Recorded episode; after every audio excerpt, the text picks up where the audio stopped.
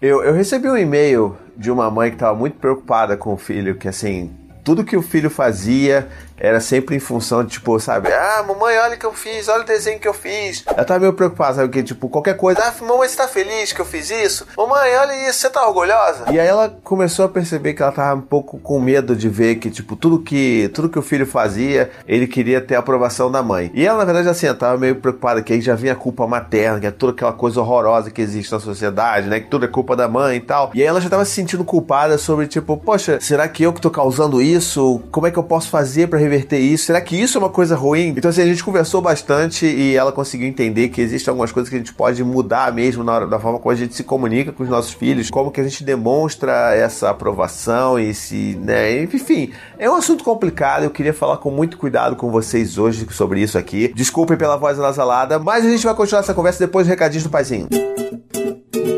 Nos recadinhos do paizinho de hoje, olha só, coisa bem simples, bem fácil para você. Por favor, curta esse vídeo. Poxa, mas peraí, eu nem assisti esse vídeo e o cara tá pedindo. Assim, é porque senão você vai esquecer. A gente sabe como é. O vídeo vai chegar no final, você já vai fechar a abinha aí do computador, já vai mudar de aplicativo no seu celular e você vai esquecer de deixar esse joinha. E esse joinha é importantíssimo para mim, sabe? Sabe por quê? Porque quando você dá o joinha, você tá falando assim: YouTube, eu gosto desse vídeo, mostra mais desse vídeo, desse canal para mim aqui. Então é importantíssimo você dar o joinha e, é claro, assinar. Então assina também, já marca aquele sininho maroto para você receber as notificações sempre que tiver vídeo novo e assim você me ajuda a crescer também e me ajuda a distribuir melhor os meus vídeos, porque se ninguém curte, os vídeos não vão ser distribuídos para todo mundo que assina o meu canal. É uma tristeza que o YouTube faz? É, eu sei, mas é, vamos jogar na regra deles, na é verdade?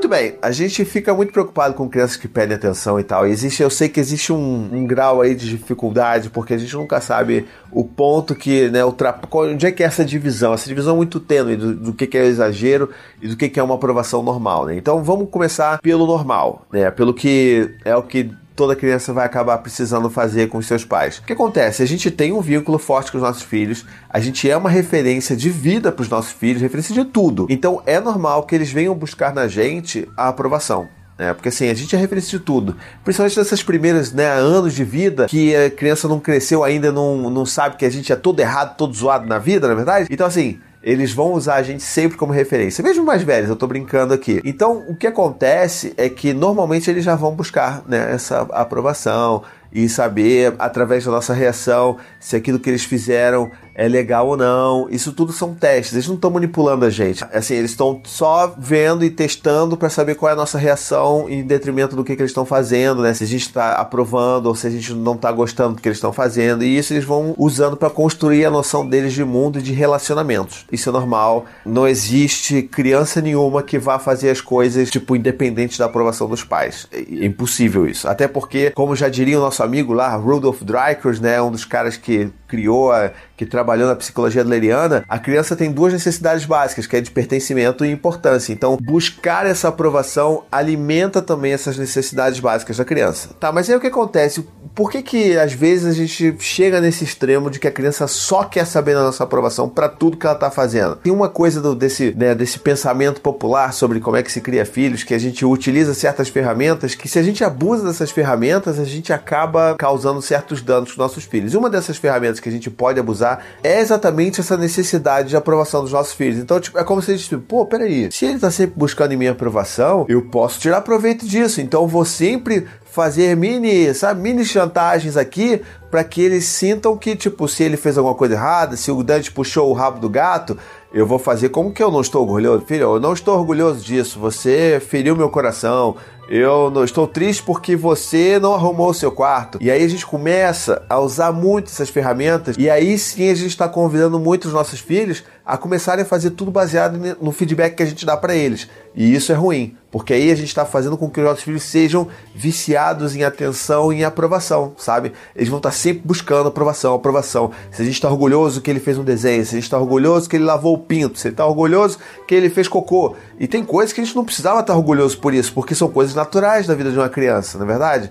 Então é aí que a gente tem que começar a tomar cuidado, porque a gente sabe, de novo, eles precisam da nossa aprovação sim, mas se a gente não pode recorrer a isso como uma maneira de fazer com que os nossos filhos atendam às nossas necessidades e expectativas, sabe? É um negócio meio perigoso, é um jogo perigoso, então vamos tomar cuidado com isso. E aí, como é que a gente pode fazer então para evitar esse tipo de coisa? É só a gente ter um pouco mais cuidado com o que, que a gente fala para eles quando eles vêm perguntar alguma coisa pra gente. Então, tipo, é um exercício do dia a dia, porque não é fácil, a gente tem que mudar, né, o mindset. O mindset do pai e da mãe tem que mudar. Oh, o mindset aqui, high stakes da paternidade. Entendeu?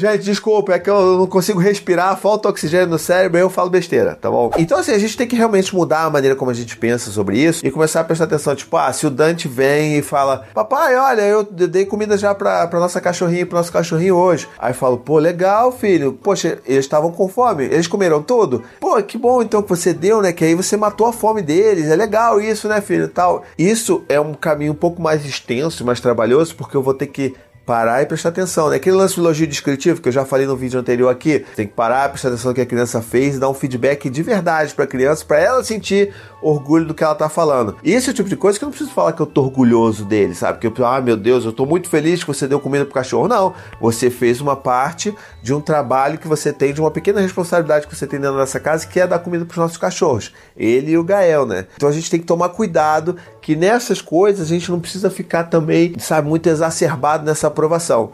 Então, sei lá, se o Dante bota a roupa dele que tá suja no cesto de roupa suja, eu vou falar, pô, legal, Dante, que aí né, não fica largado no chão, você tá participando da arrumação da casa, isso é muito bacana, né, filho? Você gostou de fazer isso? Porque você não gosta também quando a sua roupa tá no chão, né? Então, assim, esse é o tipo de comunicação que a gente tem que começar a desenvolver com os nossos filhos para que eles fujam desse negócio de buscar sempre aprovação na gente. É mudando a nossa forma de se comunicar e sempre que eles vierem buscar de uma maneira mais incisiva uma aprovação nossa, tipo, mas papai, o que você achou? Eu achei legal. E o que você achou? Sempre devolve a pergunta. Isso ajuda muito a criança a desenvolver esse senso de autocrítica, sabe? Tipo, meu filho, o que você achou desse desenho que você fez? Eu gostei, mas o que você achou? Você achou legal? Você acha que precisa melhorar alguma coisa? Me diz aí, o que, que você está pensando? Então, assim a gente demonstra não só que a gente confia na opinião deles, mas também a gente dá a oportunidade para eles avaliarem aquilo que eles estão fazendo. E isso é importantíssimo, né? Porque assim, ninguém vive só de likes e curtidas e aprovações externas. Tem pessoas que parece que vivem só disso, mas né, é um negócio que é meio nocivo para a vida da pessoa, para o psicológico da pessoa. Então, se a gente começa a trabalhar